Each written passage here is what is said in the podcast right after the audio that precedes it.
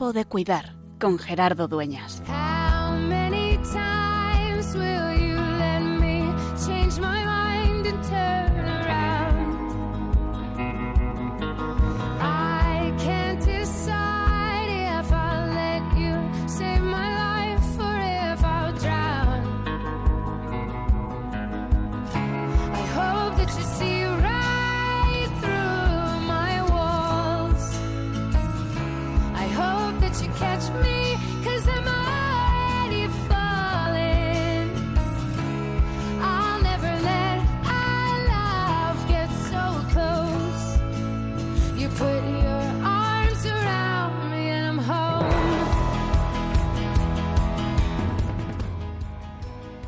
No cabe duda que el momento de la enfermedad, lo hemos dicho tantas veces, es una ocasión propicia para sentirse acompañado. Siempre cuando uno está en el hospital, y ahora me toca acompañar no solo desde el hospital, sino también desde fuera de él algunas personas que están en tratamientos fuertes o ingresados en este momento. Es un momento en el que tanto el paciente como la familia se cuestiona. Surgen distintas preguntas, las preguntas por el sentido, ¿por qué estoy viviendo esto? O simplemente la soledad, el miedo, la angustia de qué me puede pasar, de qué es esta enfermedad, por qué me encuentro mal, qué es lo que tengo, cuál es el diagnóstico. Pero junto al diagnóstico físico, que es importante, es esencial en la enfermedad, por supuesto, también estamos invitados a hacer un diagnóstico espiritual. ¿Cómo afronto el sufrimiento? No todos los sufrimientos que tenemos los podemos eliminar, pero ¿cómo lo vivo? ¿Cómo le doy sentido? ¿Cómo repercute en el resto de mi vida o me paraliza? Y eso, ¿cómo influye en mi esperanza, en mi necesidad de perdonar y ser perdonado, en mi capacidad de amar y ser amado? ¿Dónde está Dios en ese momento? ¿Cuáles son mis sueños y deseos profundos? Todo eso que forma parte de lo que podríamos llamar el diagnóstico espiritual, necesitamos también compartirlo. Y por eso en la Iglesia necesitamos ser especialistas en ello, especialistas en escucha, especialistas en atender aquello que parece que no se ve, lo que no sale en un análisis de sangre, en una radiografía u otra prueba de imagen, en descubrir qué es lo que me está pasando. Y por eso necesitamos personas, religiosos y laicos, que se empeñen, que descubran que Dios les sigue llamando a ello, a poner esperanza, una esperanza basada en el compartir, en el entrar en el mundo del otro y sentir con el otro. En el fondo necesitamos personas que sigan dedicándose a cuidar, que vean que su vida es, que puede ser siempre, tiempo de cuidar.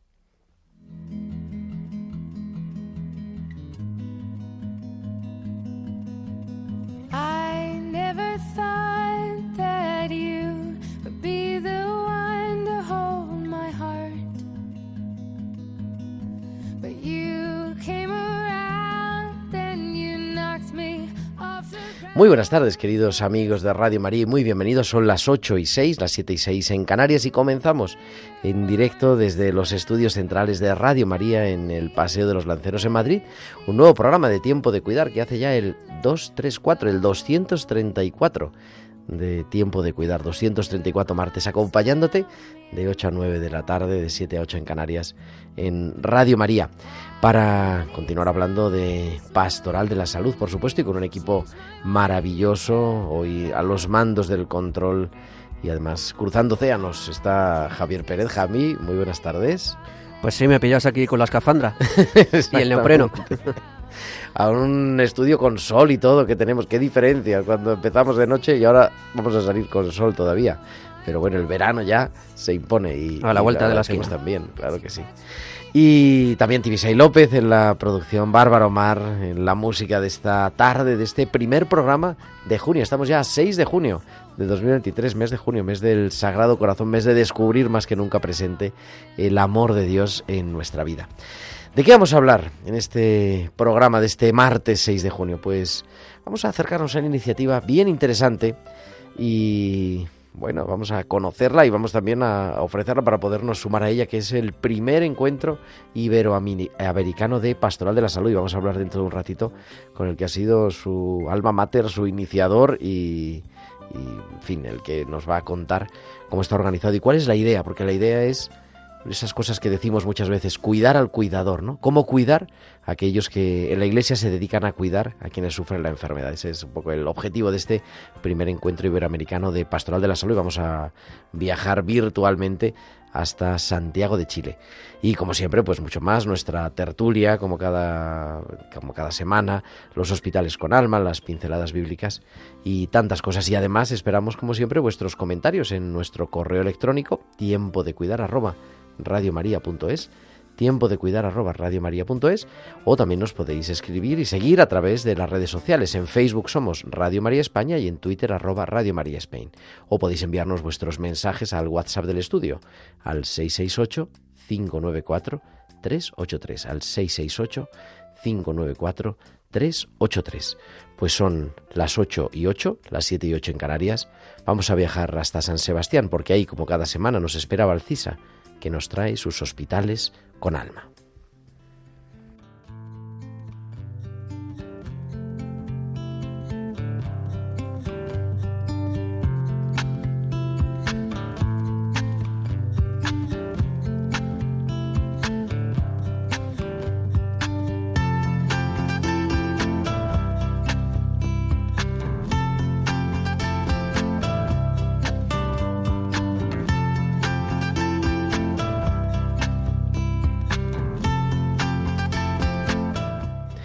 Cada semana, como cada semana, tenemos a Valcisa en la línea. Muy buenas tardes.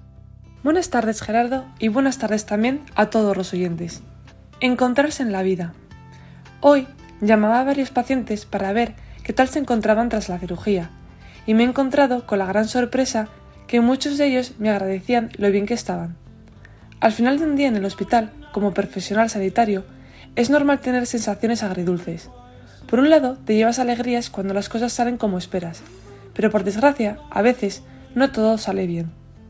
Decía Emerson que la mayor desgracia de un ser humano no es el hecho de que se va a morir, sino el no encontrar en su vida a nadie que le ayude a alcanzar lo que realmente puede llegar a alcanzar. De la misma forma que es una desgracia que un paciente no se encuentre con ningún profesional que le ayude a alcanzar la máxima recuperación. Hasta la semana que viene. Hasta la semana que viene, Valcisa. Aquí te esperamos como siempre en Radio María en Tiempo de Cuidar con tus hospitales con alma.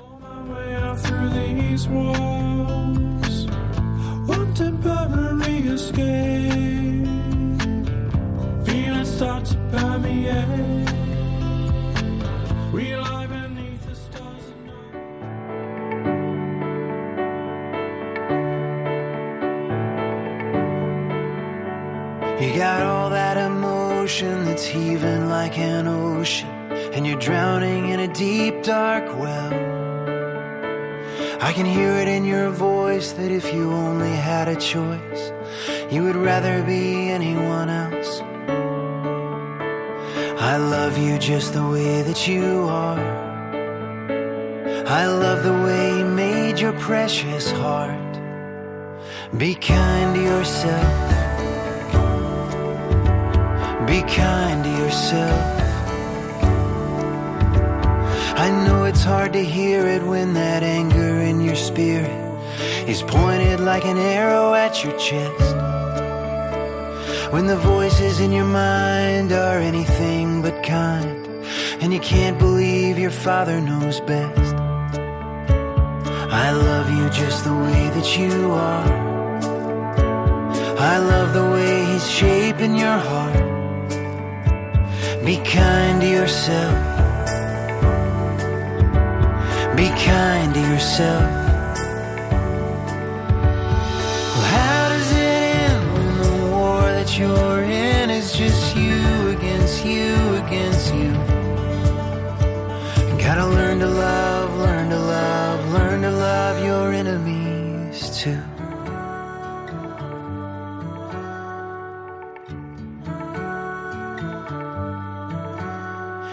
Expect to be perfect. It's a fight you gotta forfeit. You belong to me, whatever you do. So lay down your weapon, darling. Take a deep breath and believe that I love you. Be kind to yourself. Be kind to yourself. Be kind to yourself.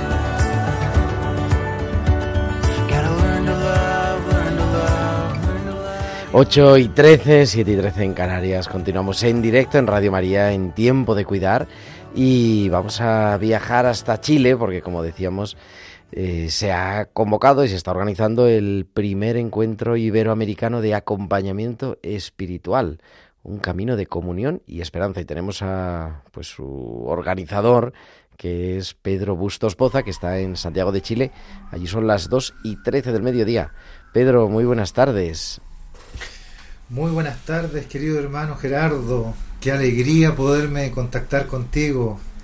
Bueno, te escuchamos muy bien, aunque están sonando las ambulancias en el hospital. Estás en el hospital, nada menos. Sí, estoy, estoy a media cuadra del hospital, pues hay que estar cerca. Hombre, que está efectivamente bueno. Pedro, Pedro Bustos Poza es licenciado en Ciencias Religiosas por la Pontificia Universidad Católica de Chile y ahora es el responsable de asistencia espiritual y pastoral de la red de salud UC Christus que es una red de hospitales católicos y también, bueno, participa en la Vicaría de Pastoral de la Misericordia de la Arquidiócesis de Santiago de Chile, asesor de Caritas Chile y un montón de cosas y especialista en acompañamiento espiritual y se ha metido en un lío que yo creo, Pedro, que no sabía dónde estaba metiendo. Aciertas muy bien, pues Gerardo, porque en realidad eh, nuestra labor, ¿cierto? Primero que todo es vivir ese tiempo de cuidar a los enfermos, vivir también ese tiempo de cuidarnos entre nosotros, que somos, como bien dijiste tú, especialistas en escucha, pero también tenemos que tener, eh, tenemos que cuidar al cuidador. Y dentro de ese proceso de formación de cuidado al cuidador que nosotros hemos emprendido hace algunos años, surgió esta necesidad de, de podernos encontrar también como una sola iglesia, como una sola fe que quiere también escuchar y acompañar a quien más está sufriendo una, una enfermedad física o una enfermedad espiritual. Y con, bueno, con esa idea eh, empiezas a convocar este encuentro que va a tener lugar el- a final de este mes, el día 28 de junio. ¿Y cuál es el objetivo? Porque yo decía un poco que responde a eso de cuidar al cuidador, ¿no? Sobre todo, cuidar a, Sí. A tantas personas que a lo largo de todo de toda América y toda España, porque es un encuentro iberoamericano, eh, pues se dedican a cuidar y a veces pues se pueden encontrar solos, no sé. Sí, mira, eh, primero que todo quisiera compartirte que cómo, cómo surgió esto. Esto surgió a raíz de la- las variadas reuniones, encuentros y charlas en las que me imagino que tú también participas y que yo también he, he participado en tantas acá en Chile y, en, y también como ahora funcionamos con el sistema Zoom en- con otros países, fui sintiendo que había una necesidad de encontrarse, una necesidad de, de saberse en una misión con otros. Y así fue que en un momento de, oración muy especial, rezándole también a mi, a mi padre que había partido a los brazos del Señor hace ya un año, eh, surgió esta, esta inquietud, bueno, si hay un ánimo de tantas personas de quererse encontrar, ¿por qué no hacemos un, un encuentro eh, más grande? Así surgió. Y bueno, el, el primer paso fue empezar a llamar a, a muchas instituciones desde la propia realidad. Eh, así es que me enfrenté a las páginas web de las instituciones grandes, ya eh, que sea conferencias episcopales u, u otras, y te, te confieso que no tuve respuesta. fue una, fue una hermosa decepción el darme cuenta que, que al parecer las páginas estaban descontinuadas o los correos ya no funcionaban. Y en ese momento eh, llegó a mí eh, ese, ese evangelio que nos dice que cuando los invitados se excusan, vayan a las plazas, vayan a los campos, a los caminos e inviten a todas las personas. Y lo sentí como un, como un, como un camino que había que emprender, llamar a todos los que yo conocía simplemente.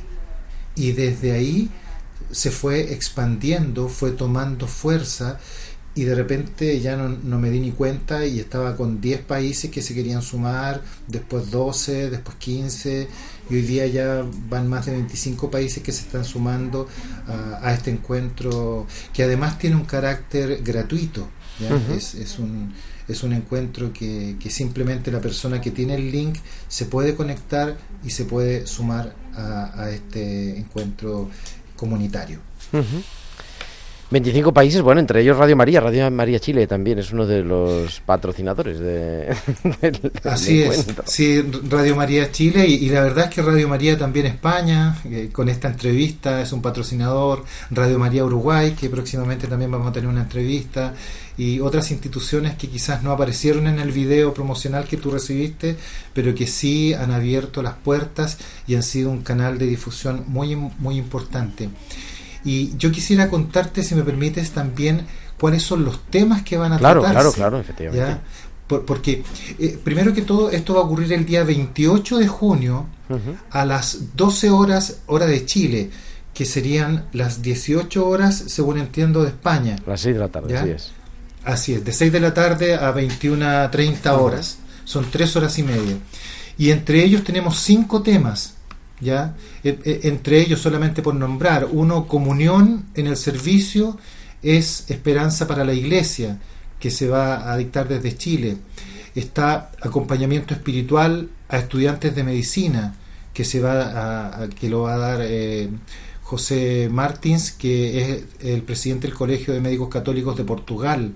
Uh -huh. Está también el viviendo la integración del cuidado espiritual desde el punto de vista de los cuidados paliativos que lo va a dar el doctor Marvin Delgado desde Estados Unidos, eh, aunque él es un guatemalteco. Eh, también está, por ejemplo, eh, acompañamiento espiritual a, las problemas, a las personas con problemas de salud mental, que lo va a dar el destacado diácono Gerardo Dueñas, no sé si lo conoces. Alguna, ¿Ah? alguna cosita. Ah, ah, ah, sí. También está, por ejemplo, el despertando la escucha al corazón, que lo va a dar Inés Ordóñez de Lanús desde Argentina. ¿ya? son, son temas que, que que hablan del acompañamiento espiritual desde diferentes puntos de vista para poder enriquecer al, a quien acompaña al enfermo, porque en la medida que nosotros somos eh, personas más formadas, más preparadas, finalmente quien se beneficia es el enfermo, es la persona que acompañamos. Entonces, e esa es nuestra, nuestra mirada de fondo. Y además van a haber dos testimonios. ¿ya? Uno, son dos testimonios muy bonitos. Uno que es eh, el testimonio de la, de la Iglesia de Cuba, que nos va a hablar sobre el, acompañamiento espiritual como un camino de consuelo y esperanza en la isla de Cuba, ya con, con, Monseñor Marcos, Marcos Pirán, por ejemplo, y además una persona que es eh, Rita eh, Petrirena, que es eh, una persona que fue coordinadora de la pastoral social en Cuba durante muchísimos años, personas con mucha experiencia. Y también nos va a acompañar un testimonio de, de, Nicaragua. Ya hoy día sabemos que la iglesia nicaragüense está siendo perseguida y, vamos a tener un testimonio de una persona de allá que se llama La fe traspasa los miedos. Entonces, esos son los temas en los cuales va a girar este encuentro y, estamos muy deseosos de que todo aquel que quiera participar se pueda sumar. Yo cuando hablamos hace ya meses, ¿no? Y compartías, ¿no? Este, bueno, pues esta iniciativa, a mí me gustaba porque decías, oye, ¿y esto a quién va dirigido? Y me decías, pues a una, a una abuelita que está en una parroquia no sé dónde, ¿no? o Ah, sea, sí, sí, cuando me, cuando me preguntan, bueno, pero ¿a quién está dirigido? Claro que está dirigido a todos los que somos acompañantes espirituales, ¿ya? No solamente, no solamente pastoral de la salud, sino que también a personas que a lo mejor no forman parte de la pastoral, pero sí son acompañantes espirituales, ¿ya? Y eh, dentro de los acompañantes espirituales no siempre eh, todos son coordinadores o jefes o encargados. Siempre hay personas que también trabajan de manera muy sencilla en sus parroquias, en sus capillas o en alguna población que está muy lejana de, de las grandes ciudades y que también sirven a lo mejor a, a- a enfermos o ancianos o a toda persona que necesita ser escuchada. Y también está dirigido a ellos. o sea que a todo el mundo en realidad que pues que tenga disponible un rato, en este caso esa tarde del 28 de junio, eh, para poderse conectar por Zoom, digo que es bien sencillo, digo, no, no, no tiene una cosa más ciencia. Y, y cuál es, o sea, ¿por qué organizar esto? ¿Por qué meterse en este lío? A mí me parece interesante también escucharte, Pedro. ¿Por qué meterse en este lío? Porque eh, yo creo que también aquí pasa por un tema vocacional. Un, un- un tema, como, como siempre le digo a las, a las monjitas con las que trabajo, quizás yo no soy un consagrado, pero sí consagro todos mis días a servir al Señor, a servir a la iglesia, porque creo que cada uno de nosotros tiene una misión que llevar adelante. Y cuando el Espíritu inspira, no queda otra que, que hacerle caso y hacer la voluntad y poder abrir espacios. Yo creo que, que hoy día la tecnología nos permite realizar este tipo de, de- acciones, pero se necesita gente que se atreva a realizarlo.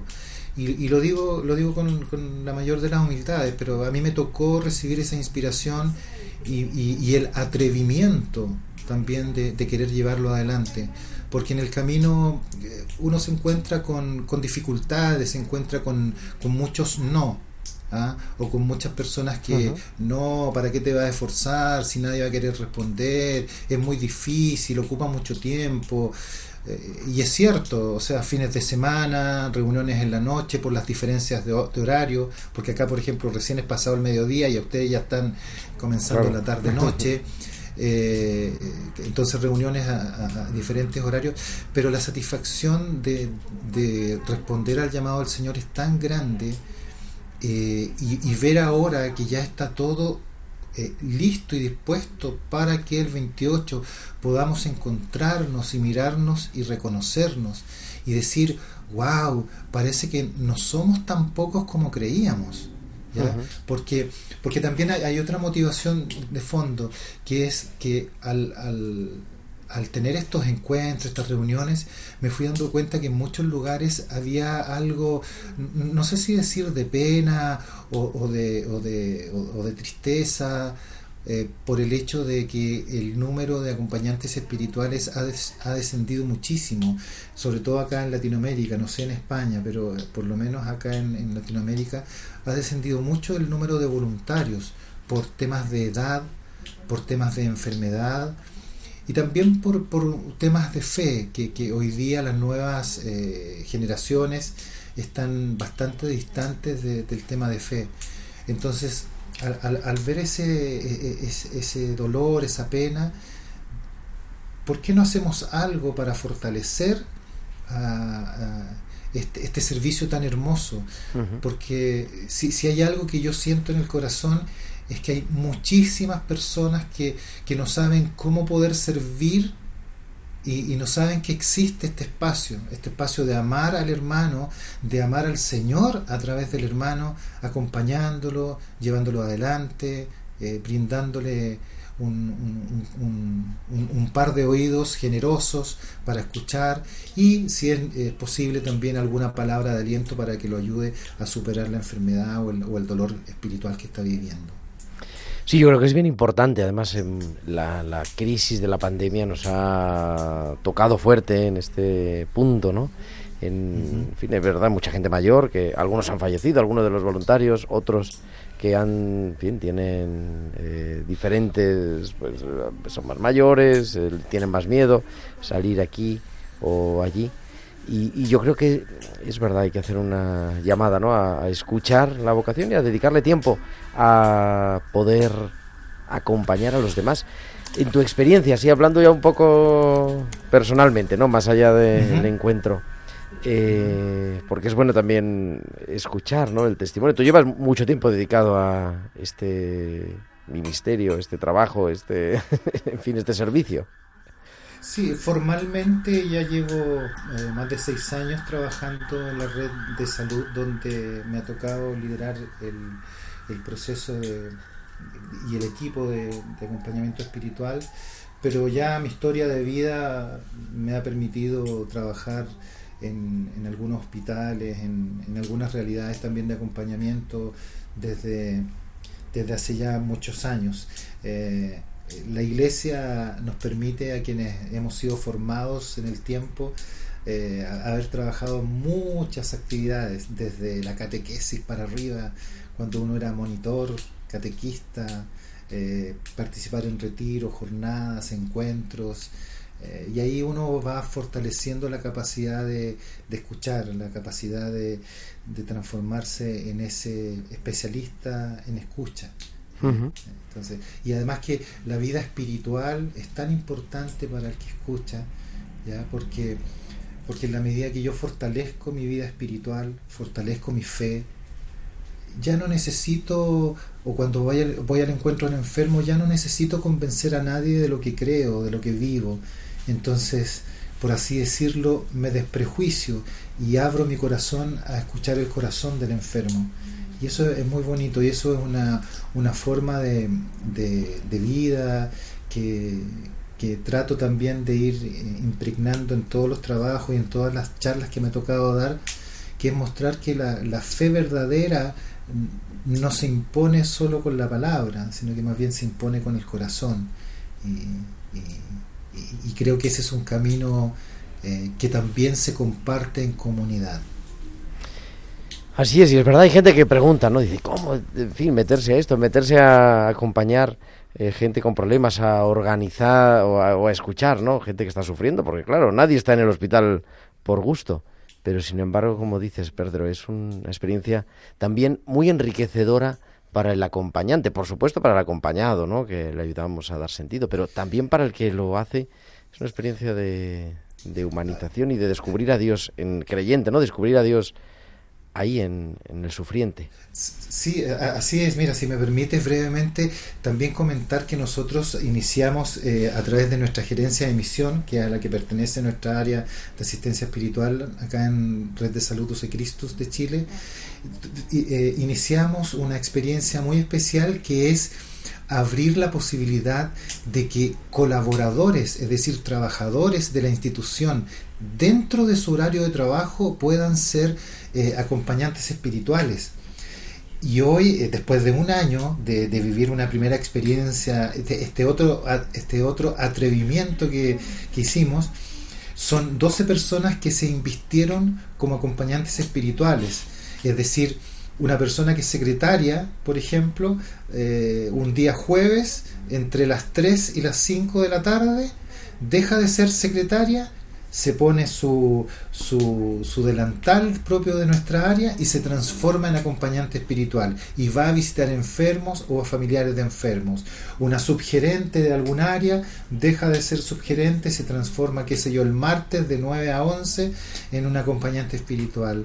Un, un no sé, hay diferentes profesiones, diferentes personas que, que se sumaron y ha sido un proyecto muy, muy bonito, muy enriquecedor que comenzó nuevamente la segunda etapa hace una semana, el, segundo llamado, donde hay ocho inscritos, aparte de los 12 que ya eh, estaban del año pasado, y en la entrevista de resumen, eh, todos decían lo que tú estás planteando, lo enriquecedor que ha sido para cada uno de ellos el, ir a acompañar, el estar con quien lo necesita. Es cierto que, ayudan al enfermo, pero todos decían lo mismo, pero yo siento que más he recibido yo para mi vida. Pues querido Pedro, con eso nos quedamos recordar el primer encuentro iberoamericano de acompañamiento espiritual, que es el próximo 28 de junio a las 6 de la tarde eh, pues los interesados pueden dirigirse a su delegación de Pastoral de la Salud, pueden buscarlo en internet, pueden mandarnos un correo a tiempo de cuidar arroba radiomaria.es y nosotros les enviamos el link.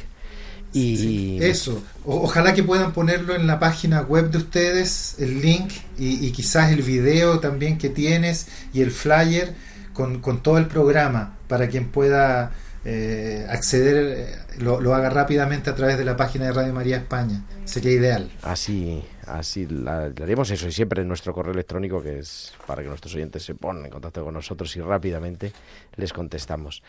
Pedro Bustos Poza, muchísimas gracias y mucho ánimo. Gerardo, gracias, gracias infinitas por ah, este contacto, porque has abierto muchas puertas, especialmente muchos corazones que se acaban de informar de este encuentro, que es para todo aquel que quiera participar. Un abrazo y saludos a Chile también. Muchas gracias, pues saludos a España. Es Pedro Bustos Poza, el responsable de asistencia espiritual de la pastoral de la red UC Christus, que nos atiende desde Santiago de Chile. Continuamos 8.32, 7.32 en directo. En tiempo de cuidar, entramos enseguida en nuestra tertulia.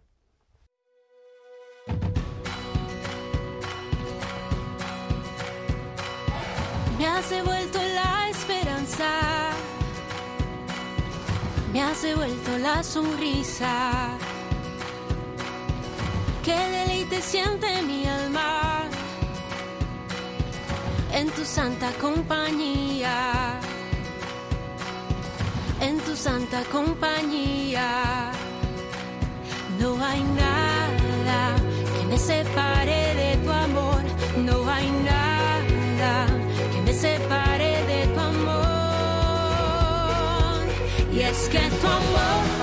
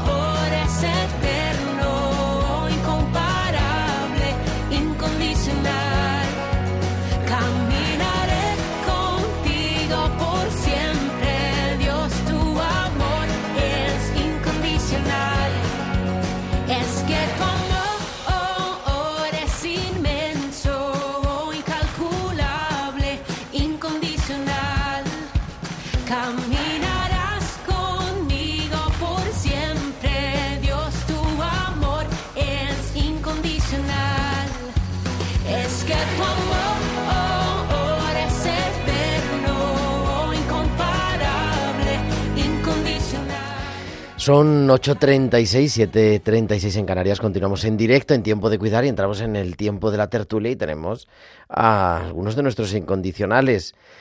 El- la doctora Blanca Gracia. Blanca, buenas tardes. Hola, buenas tardes. Y el doctor Miguel Ángel María. Miguel Ángel, muy buenas tardes. Muy buenas tardes, Gerardo. Oye, yo antes de que comencemos toda la actualidad del programa, quería que Blanca nos hable sobre esto que podemos escuchar, a ver qué, qué te recuerda, hija.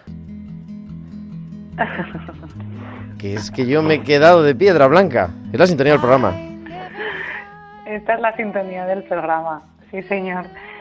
Eh, y es una canción pues muy muy bonita y a mí que me descubriste tú, Gerardo. Y mm, no sé si puedo seguir hablando o no. Hombre, claro, para eso estamos aquí, con la tertulia. y, o sea, es que ya, eh, aunque soy incondicional, hace un tiempo que no estoy con vosotros. Pues es una canción muy bonita que me descubriste tú, Gerardo, con este programa y que me ha acompañado desde que estoy con vosotros y que me transmite un me transmite un montón de sentimientos y de cosas y pues me casé hace hace dos semanas por así decirlo y elegí esta canción para para entrar a la, a la iglesia con mi padre. Yo es que me quedé tan emocionado cuando me... Porque no sabíamos nada, así que nada, muchísimas felicidades. Muchísimas felicidades. Una boda patrocinada por Tiempo de Cuidar. Sí, sí, sí. Es que además es que todo el mundo, qué canción tan bonita. Y digo, pues mira, ¿dónde la he descubierto? Bueno, oye, pues muchas felicidades. Vamos a pedir a todos los oyentes una oración por ti, por tu marido que se llama Rodrigo. Rodrigo. Y nada, que os vaya, que os vaya muy bien. Pero bueno, aparte de eso, aparte de toda la felicidad, ya has vuelto del viaje de novios, se ha acabado las Maldivas o donde sea. y volvemos a la dura realidad para encarar, bueno, ya, ya bueno, también lo puede felicitar Miguel Ángel que está diciendo, la puedo felicitar, felicita Blanca. Muchas gracias, Miguel Ángel. Enhorabuena, enhorabuena, enhorabuena. Eh, digo, la recta final del curso. Yo creo que necesitamos vacaciones, ¿eh? bueno, claro, que Blanca acaba de volver. Yo no puedo decir nada porque yo he vuelto en una nube y con un montón de ganas de trabajar, de, bueno, de estar ahí al 100%, o sea que no, no, no puedo decir nada. Pero bueno, se echan, hace falta un poquito descansar, Miguel Ángel, ¿cómo ves tú? Pues Sin boda.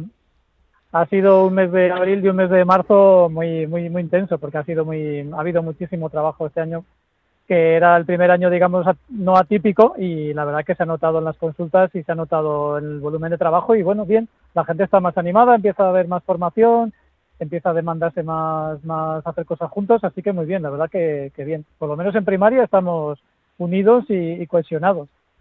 Sí, además estamos en, en fin, en un momento ahora que están los nuevos residentes llegando a los hospitales, los antiguos residentes empezando a trabajar también en Madrid eh, con diversas noticias.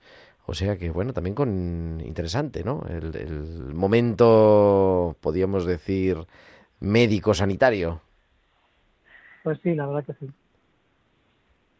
Sí, a mí en este, este último mes a mí me trae muchos recuerdos de cuando acabé la residencia, como unos sentimientos muy encontrados. Y yo ahora justo, pues la residente que ha acabado con nosotros se ha quedado trabajando de adjunta y, y ya la primera semana digo, bueno, ¿qué tal impresiones? Y dice, es que la cosa cambia, ¿eh? La cosa cambia. Y digo, bueno, pero es bonito acompañar esos procesos también, ¿eh?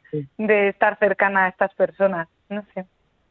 Sí, yo creo que es importante, ¿no? No olvidar pues que todos hemos estado en formación y, a veces se nos olvida un poco, en general, digo, no, no solamente en los médicos, en general en la vida, ¿no? Eh, ponernos en el lugar del otro siempre nos ayuda. Sí, porque además el residente también aprende contigo esa parte, ¿no? La parte de de, de saber hacer un poco con los demás y con el que sufre, ¿no? Pues en principio Mm, cada uno lo llevará de una manera, cada tutor, pero bueno, yo entiendo que los tutores que somos con el perfil nuestro, desde luego se nos nota, se nos nota porque, oye, pues porque tenemos, tenemos ese punto, ¿no? Pero la verdad que la formación también te pica, y aunque lleves muchos años, como es mi caso, que llevo ya muchos años formando residentes, pero siempre que empiezan nuevos y acaban los anteriores, pues, pues es un, es un círculo que se cierra, es como mi catequesis de comunión. Que también, bueno, porque también eso, mira, también hay que, hay que felicitar, claro, no es lo mismo, no es lo mismo casarse que ser el catequista, pero también ha tenido, y, con eso recordamos a tantas, en todas las parroquias de España y no sé si de Europa, ¿no? Tantos niños de primera comunión, Miguel Ángel, y, también de confirmación, y que también, son como residentes, ¿no? Son... También, también, también. Sí, sí, sí. Y también, también dicen lo que ha dicho la compañera, ¿no? Que y ahora, ahora es diferente. Antes cuando la catequesis era un, era un mundo, me estaban enseñando. Ahora ya me quedo aquí por libre y a ver qué pasa. Pero bueno, y la verdad que es muy bonito lo cerrar los ciclos y, y, ahora coincide la época de cerrar ciclos, esta de justo antes del verano, ¿no? Ahí está, estamos, ¿verdad? en bueno, pues eh, nosotros vivimos mucho en España o en Europa, no lo sé, como los cursos, no tanto nos movemos por los años académicos. Hablamos antes con Pedro, no sé si habéis tenido ocasión, desde Chile, Y, hace meses cuando estábamos preparando esto, que nos llegó la invitación para participar en este encuentro, eh, yo creo que era enero, estaba acabando, acabando, la Navidad y decía, bueno, es que ahora son las vacaciones, nosotros hasta febrero no comienza el curso en realidad, ¿no? Sin embargo, nosotros, claro, junio, es como una especie de, de final. Estamos muy marcados por el verano en todos los sentidos, en el curso escolar, pero también en lo laboral, en, tantas cosas, y por eso es como tiempo de balance. Sí, porque además eh, nos hemos acostumbrado a escalonar un poco las vacaciones, ya no es el clásico aquel, ¿no?, de nuestros padres de agosto, de 20 a 20, ¿no?, de 20 de julio a 20 de agosto, sino que ya como la gente se escalona las vacaciones, pues muchos compañeros empiezan a irse en junio y claro, se nota, se nota porque ya se van y te dan envidia y luego te toca a ti, claro. Sí, la verdad que es una, es una época que inconscientemente, aunque no quieras, eh, eh, toca, yo sobre todo más que ahora junio, en septiembre, es como un momento del año muy de, de empezar, de ilusión, nuevos, todos los proyectos surgen ahí, muchos temas también de formación en el hospital, ¿no? De preparar eh, cosas. Bueno, pues toca y, vaya preparación, por cierto, lo, eh, todo el, el tema del el Congreso Iberoamericano, todo lo que lo que habéis estado hablando antes. Eh, vamos, yo estaba escuchándolo anonadada, digo, del, trabajo que, que lleva eh, todo esto, ¿no? Y de que estabais hablando vosotros de esto, habéis dicho en febrero, vamos, me parece que, que no sé, me ha sorprendido mucho y me ha gustado mucho eh, todo lo que ha comentado. Yo creo que es interesante, fíjate, cuando nos llegó pues no sé, un mail a la dirección general, que ha estado diciendo él, ¿no? Que empezó a entrar en internet. Entonces, y de hecho a mí me llegó por varias direcciones oficiales el correo electrónico, que debía ser, antes de Navidad, por supuesto, en noviembre o algo así, ¿no? Eh, parecía claro que hubiera una gran infraestructura y luego me acuerdo que tuvimos una primera conversación, una videollamada, eh, Pedro y yo, y claro, vídeo, pero bueno, si es que esto en realidad lo está poniendo en marcha él, todo es todo lo pone en marcha alguien, claro, no no las, las instituciones no trabajan solas.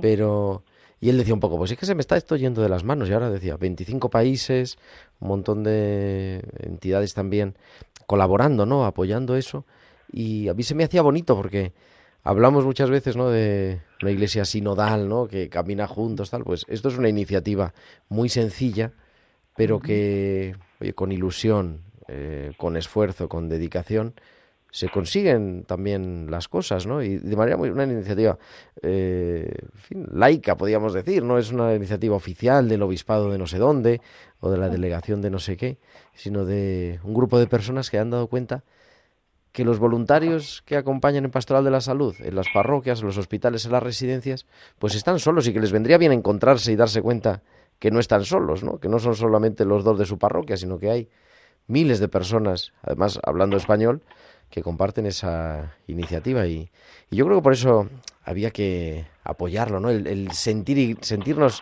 iglesia y eso es interesante también. Me ha llamado la atención que, que ha hablado de la formación o de que también se cuente con los estudiantes de medicina o de las distintas especialidades, ¿no?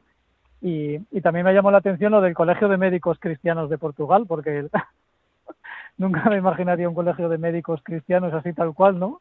Así como, pero bueno, es una, una iniciativa que seguro que es interesante. Yo, desde luego, la formación a estudiantes me parece fundamental, fundamental. El estudiante, además, muchas veces es su primer contacto con el enfermo y, y, con todo lo que rodea al enfermar y demás, porque claro, ellos están rodeados de gente sana y, su familia generalmente suele estar sana. Y ya no solo es la enfermedad, como habéis dicho antes, sino lo que la espiritualidad que la acompaña, ¿no? Es muy bonito, esa, esa formación es muy interesante. Sí, a mí justo me ha llamado la atención lo mismo que a ti. me ha sí, y el tema de los estudiantes, porque yo lo hablo mucho con los residentes y, y ellos muchos echan en falta pues algo más de formación en cuanto a acompañamiento, a información, a estar con familiares, ¿no? eh, tenemos un, en España hay un sistema de educativo, en, o sea, en cuanto a la medicina me refiero, pues muy de materias, estudiar, memorizar, eh, listas de enfermedades, de diagnósticos.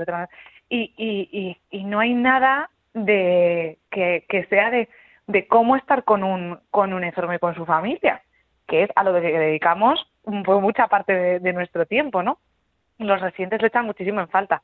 Y luego hacemos formaciones, no sé qué, y luego decimos, no, bueno, pues, eh, eh, pues vas aprendiendo de lo que ves, ¿no? Yo siempre les digo, tenéis que aprender lo que, lo que os gusta y lo que no os gusta de lo que veis de los adjuntos, ¿no? De, cómo hablamos cada uno, cómo, pero qué necesario sería poder tener un- en la universidad una formación dedicada a cómo se acompañan en procesos de enfermedad, ¿no? O de falta de salud, que, vamos, Sí, yo creo que eso es esencial, verdaderamente, ¿no? Un acompañamiento humano y acompañamiento espiritual también básico, que, que ha habido hay iniciativas para Sí. personal de enfermería, para médicos también, pero es verdad que no está muy generalizado y que a, a lo mejor eso es una de las claves de trabajar, lo que se dice de la humanización, ¿no? En la clave de la humanización va por ahí. Un- Una, una rotación por la capilla, una rotación.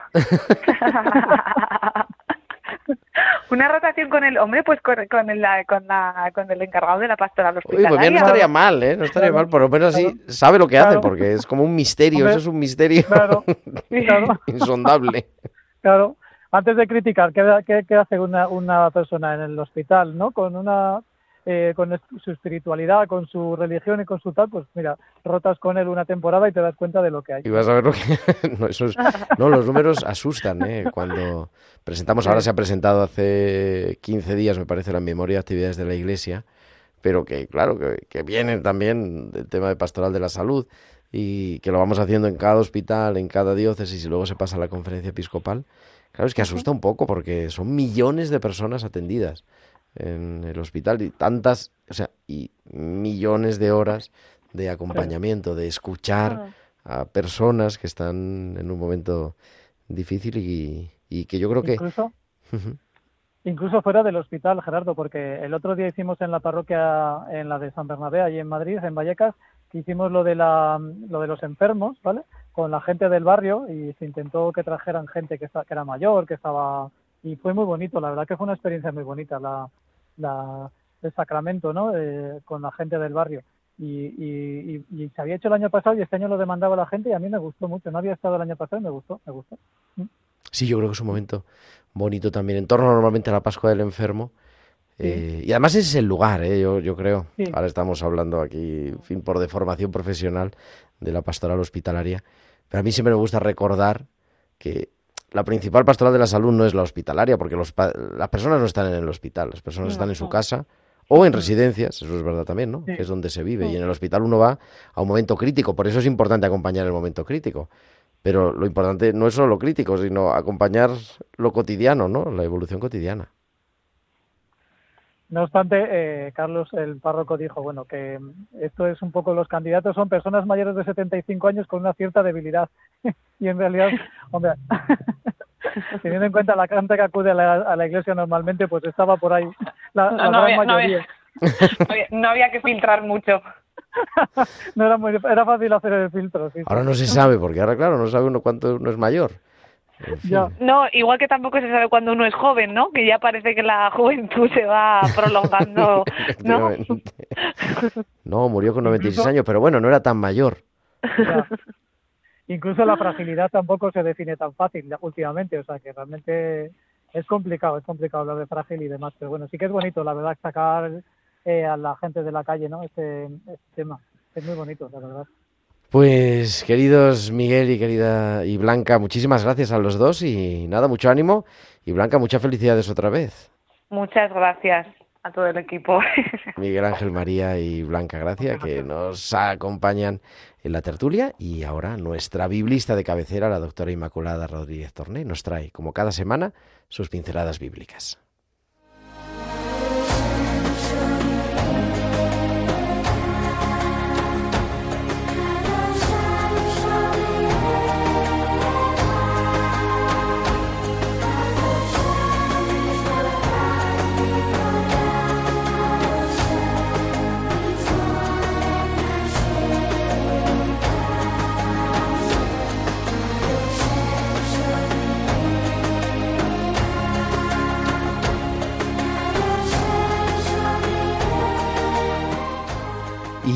Como cada semana, nuestra biblista de cabecera, Inmaculada Rodríguez Torné, nos da las pinceladas bíblicas. Continuamos con este relato de la viuda de Naim, aquella que perdió a su hijo que comenzábamos la semana pasada.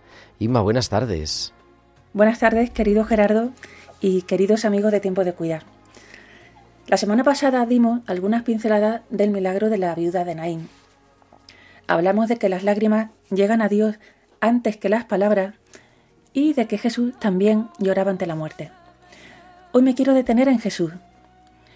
Hay dos momentos importantes en este milagro que se repiten constantemente en los demás. Son la compasión y el tocar.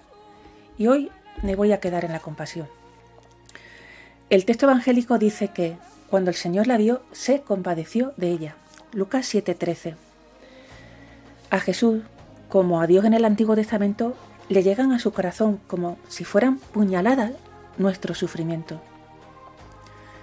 ¿Te acuerdas de cómo comienza la vocación de Moisés junto a la zarza ardiendo? Después de que Moisés se acercara a ver qué era aquello y se descalzara, Dios comienza su discurso y se cuenta así. Y dijo Dios, he visto la aflicción de mi pueblo que está en Egipto, y he oído su clamor a causa de sus opresores Conozco bien sus sufrimientos y he bajado a librarlos de los egipcios, a sacarlos de esta tierra, para llevarlos a una tierra fértil y espaciosa, una tierra que emana leche y miel. Por eso ve, yo te envío a Faraón. Esto lo tenemos en el capítulo 3 del libro del Éxodo. Fijad que dice Dios, he visto, he oído, conozco bien, he bajado. Ahí tenemos a Dios que se abre en canal contando detalladamente cómo le llegan los sufrimientos y las peticiones de auxilio de su pueblo. Y se describe una progresión que le lleva de ver, escuchar, a conocer con ese conocimiento bíblico por experiencia y contacto directo, a, por último, la decisión de bajar de los cielos a liberarlo. Y para ello escoge a Moisés, para esta misión vemos a un Dios al que le afectan y le duelen profundamente nuestros dolores, nuestras angustias y nuestras lágrimas. Pasando al Nuevo Testamento, encontramos a Jesús que, a semejanza de su Padre, es extremadamente sensible al dolor, a la enfermedad y la muerte. En esta ocasión, en este milagro, son las lágrimas de esta mujer que se había quedado sin marido y ahora sin su único hijo, que estaba abocada a la desprotección y a la pobreza. Dice Lucas, literalmente, que a Jesús se le alteran sus entrañas, sus splagna, como se dice en griego, algo que ocurre con frecuencia en sus milagros. Y dice que se conmueven sus entrañas literalmente por ella, epauté. Y sin pedirlo ella siquiera, Jesús, en lugar de bajar, como en el Antiguo Testamento, se acerca a ella le dice no llore y le devolverá a su hijo con vida. He querido detenerme en este conmoverse las entrañas de Jesús que nuestras Biblias suelen traducir como se compadeció, tuvo misericordia. Literalmente, el verbo griego que se utiliza en los Evangelios significa conmoverse las entrañas maternas. Ya decía Dios por medio de la profecía de Isaías, como aquel a quien su madre consuela, así os consolaré yo a vosotros. Isaías 66, 13. Quizás pienses que has oído mal. ¿Jesús tenía entrañas maternas? Pues sí, eso nos dicen los evangelios. Y seguiremos profundizando en estas entrañas maternas de Jesús que se conmueven ante los enfermos, ante los que sufren y los que lloran. Pues hasta la semana que viene, amigos. Pues hasta la semana que viene, Ima, como siempre, aquí te esperamos en tiempo de cuidar con tus pinceladas bíblicas.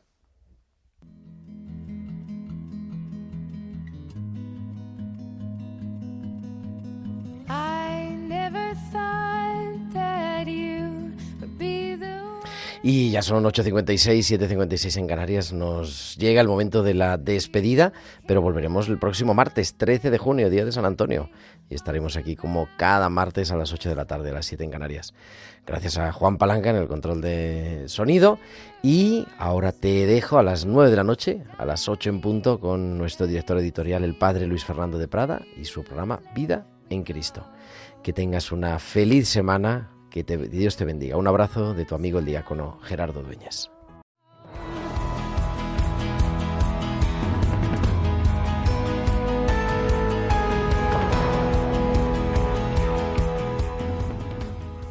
Han escuchado Tiempo de Cuidar con Gerardo Dueñas.